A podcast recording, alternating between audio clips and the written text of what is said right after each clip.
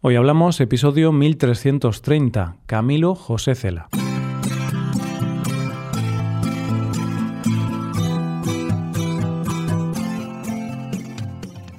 Bienvenido a Hoy Hablamos, el podcast para aprender español cada día. Puedes ver la transcripción, las explicaciones y los ejercicios interactivos de este episodio en nuestra web. Ese contenido te puede ayudar en tu rutina de estudio de español hazte suscriptor premium en hoyhablamos.com. Buenas oyente, ¿qué tal? El último ganador español del premio Nobel dijo, La muerte es de una vulgaridad absoluta. Todos los nacidos terminan pasando por ella. y créeme, esta afirmación define bastante bien el carácter del ganador del prestigioso premio que conoceremos hoy. Hoy hablamos de Camilo José Cela. Llegamos al final de nuestro viaje de conocimiento de los ganadores españoles del prestigioso Premio Nobel. Han pasado dos meses desde que comenzamos este viaje, y por aquí hemos visto ganadores de todo tipo, desde José Chegaray, que fue el primero, en 1904, hasta el último ganador español, el que veremos hoy, que fue en 1989. Empezamos con un escritor y terminamos con otro. Empezamos con un premio Nobel que creó polémica y terminamos con otro que creó un poco de polémica en nuestro país, y sobre todo con un hombre que era polémico. ¿Quién es el premio Nobel que tiene honor de cerrar este tema del mes? Pues el orden cronológico ha querido que sea un escritor de mi tierra, gallego, Camilo José Cela. ¿Te apetece conocerlo? Camilo José Cela y Truloc nació en Iria Flavia, que es una pequeña localidad perteneciente a la provincia de Coruña, en el año 1916. Como te habrás imaginado, ese segundo apellido, Truloc, no era precisamente español, y es que su madre era inglesa y su abuelo había sido gerente de la primera línea ferroviaria gallega. Muchas veces la biografía de las grandes personalidades nos lleva a unas infancias difíciles o con problemas. Pero lo cierto es que Camilo tuvo una infancia bastante feliz. De hecho, según sus propias palabras, yo tuve una niñez dorada. De pequeño era tan feliz que cuando las visitas me preguntaban qué quería ser de mayor, me echaba a llorar, porque no quería ser nada, ni siquiera deseaba ser mayor. Entre los años 1921 y 1925, Camilo y su familia vivieron en Vigo, pero ya en el año 1925 se trasladaron a la capital de España, Madrid. En Madrid empezó a estudiar en los escolapios de Porlier, pero lo expulsaron por tirar un compás a un profesor. y más tarde estudiaría en los maristas de Chamberí, donde también fue expulsado por organizar una huelga. Está claro que estos incidentes nos dejan ver un poco el carácter que luego conoceríamos en el Camilo adulto. Pero lo cierto es que Camilo no pudo finalizar sus estudios en ese momento por otra razón, por culpa de una enfermedad, ya que en el año 1931 lo internaron en el Sanatorio Antituberculoso de Guadarrama, precisamente por eso, por la enfermedad de la tuberculosis. En este sanatorio estuvo un año, pero aprovechó el tiempo haciendo algo útil y dedicó mucho tiempo a la lectura, y sobre todo a las lecturas de Ortega y Gasset y a la colección de clásicos españoles de Rivadeneira. Después de esto consiguió terminar sus estudios de secundaria y así, en 1934, inició sus estudios de medicina en la Universidad Complutense de Madrid. Pero a Camilo le pasó lo que le pasa a mucha gente que empieza una carrera sin verdadera vocación, que se da cuenta de que ese no es su lugar e intenta buscar su lugar. Hay una expresión española que te he mencionado alguna vez que dice que la cabra siempre tira al monte. Esta expresión quiere decir que por mucho que intentemos ir en contra de nuestra naturaleza, nuestros gustos, al final siempre terminamos actuando como somos, o haciendo aquello que nos gusta.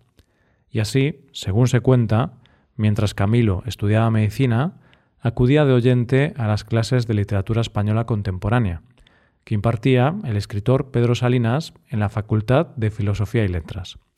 Y así, como consecuencia de estas clases, se hizo amigo de Pedro Salinas, y de otros importantes escritores como Alonso Zamora Vicente, Miguel Hernández, Max Au o María Zambrano. Finalmente dejó medicina y se matriculó en Filosofía y Letras, pero no terminó la carrera. Lo importante de esa etapa fueron las amistades que se labró. Acudía con frecuencia a las tertulias de Max Aub y le mostró sus primeros escritos a Pedro Salinas, un escritor que lo aconsejó en su primera etapa. Camilo siempre dijo que fue precisamente esto lo que le dio el impulso de lanzarse a su carrera literaria. Y entonces, con tan solo 20 años, recuperándose de la tuberculosis y empezando a encontrar su sitio en el mundo, estalla la guerra civil, guerra en la que él se posicionó en el bando franquista. En cuanto pudo huir al bando nacional, fue herido en el frente y hospitalizado en Logroño. Al contrario que muchos de sus colegas escritores, que tuvieron que huir por sus ideas políticas, Camilo José Cela, al estar del lado del régimen, no tuvo problemas por sus ideas. El primer libro que escribió fue Pisando la dudosa luz del día, que lo escribió en el 1938 y se publicó en el 1945. Lo cierto es que la posición que tomó Camilo José Cela al lado del régimen franquista fue una de las razones por las que los intelectuales de España no lo veían con buenos ojos, porque, aunque era joven y pudo equivocarse en sus decisiones, hubo una decisión en concreto que tuvo muchas críticas. Y es que en el año 1938, en plena guerra civil, le escribió una carta al comisario general de Investigación y Vigilancia, ofreciéndose para prestar datos sobre personas y conductas no afines al llamado Movimiento Nacional. ¿Esto qué quiere decir? Que se ofreció para delatar a gente que no era afín al régimen franquista. De hecho, durante un tiempo estuvo trabajando al servicio del régimen como periodista, censor y confidente. Parece ser que más tarde renegaría de su apoyo al régimen pero el hecho de haberse posicionado políticamente de esta forma polémica fue algo que nunca lo abandonó. Esta implicación suya como censor y delator del régimen no se sabría de manera pública hasta muchos años más tarde. Después de acabar la guerra, inició sus estudios de Derecho, que más tarde abandonaría definitivamente por la escritura, justo después del enorme éxito de su primera novela. Su primera novela la publica en el año 1942 sin duda, una de sus obras más laureadas, La familia de Pascual Duarte. Esta obra está considerada una de las mejores obras de la posguerra española. Es más, es la novela que inicia el movimiento que se conoce como tremendismo. Y lo cierto es que la vida a veces es bastante irónica, porque a pesar de él haber sido censor, esta obra suya también sufrió censura, ya que la Iglesia se posicionó en contra de esta obra y así la segunda edición de la obra no pudo ser publicada en España y se tuvo que hacer en Buenos Aires. Justo después de la publicación de esta maravilla de novela, comienza a escribir otra de sus grandes obras, La Colmena, que se publicaría años más tarde, en 1951, pero que se publicó directamente en Buenos Aires. En España se prohibió. Pero antes de esta novela publicó otras obras como Pabellón de Reposo o Viaje a la Alcarria. La colmena es una obra muy compleja, ya que habla de la vida en Madrid en los primeros años del franquismo y habla de 300 personajes, sin un argumento fijo y sin un protagonista definido.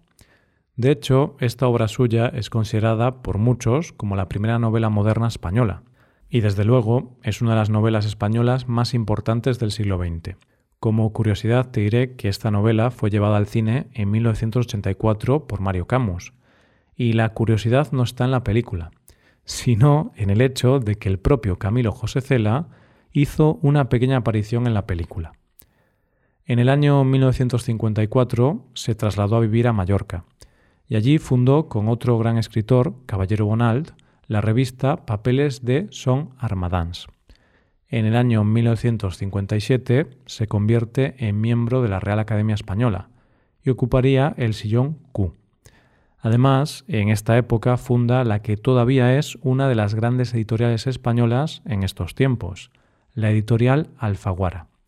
En 1974 es nombrado presidente del Ateneo de Madrid, pero antes de tomar posesión del cargo dimite como protesta por un hecho muy dramático de nuestro país, que fue la ejecución del anarquista Salvador Puig Antic, una de las últimas personas ejecutadas por el régimen franquista. Como venganza por este acto de cela, sus antiguos colegas franquistas publicaron el documento donde se dejaba claro que Cela había colaborado con ellos años antes. Sea como sea, llega la muerte de Franco y por tanto llegamos a ese momento conocido como la transición. Durante la transición, Cela tuvo un papel activo, ya que formó parte del Senado hasta 1979 y participó de manera activa en la revisión del texto de la Constitución. Y hay una anécdota muy conocida que se cuenta de esta época que deja claro el carácter polémico de Cela. Esta es una anécdota que se cuenta de forma popular, pero no hay un registro para poder verificar si ocurrió de verdad o no. Pero es una historia muy famosa. Dicen que un día Cela estaba dando cabezadas, es decir, estaba medio dormido en una sesión parlamentaria, y un sacerdote, que también era senador, le preguntó, ¿Está usted dormido? Y él contestó, Monseñor, no estoy dormido, estoy durmiendo. Es lo mismo, ¿no? le preguntó el sacerdote. Y Cela contestó, No, monseñor, son cosas distintas. No es lo mismo estar dormido que estar durmiendo. De la misma manera que no es lo mismo estar jodido que estar jodiendo. si te interesa conocer un poco más a este Nobel tan diferente, por decirlo de alguna forma, hay varios vídeos en YouTube que recopilan entrevistas y apariciones suyas en la televisión. De hecho, hay un vídeo muy famoso suyo en el que afirma que es capaz de absorber un litro y medio de agua por vía anal. Era una persona muy peculiar. Recibió multitud de premios como el Premio Nacional de Literatura, el Premio Príncipe de Asturias o el Premio Nobel. Este último se lo otorgaron por la riqueza e intensidad de su prosa, que con refrenada compasión encarna una visión provocadora del desamparo de todo ser humano. También ganó el Premio Cervantes y el Premio Planeta, entre otros, aunque este último no estuvo exento de polémica, ya que lo acusaron de plagio. Además, fuera ya de la literatura, en el año 1996, el rey don Juan Carlos I le concedió el título de Marqués de Iria Flavia, su tierra natal. Camilo José Cela murió en el año 2002 y dicen que sus últimas palabras fueron Viva Iria Flavia. Y así, con este escritor, que desde luego no pasó desapercibido, terminamos este tema de los últimos dos meses donde hemos hecho un repaso por los ganadores españoles del Premio Nobel. Y terminamos con una frase del último de los ganadores del Premio Nobel, Camilo José Cela. Lo malo de los que se creen en posesión de la verdad es que cuando tienen que demostrarlo no aciertan ni una. y esto es todo por hoy, oyentes. Espero que os haya gustado mucho el episodio y espero que haya sido de interés.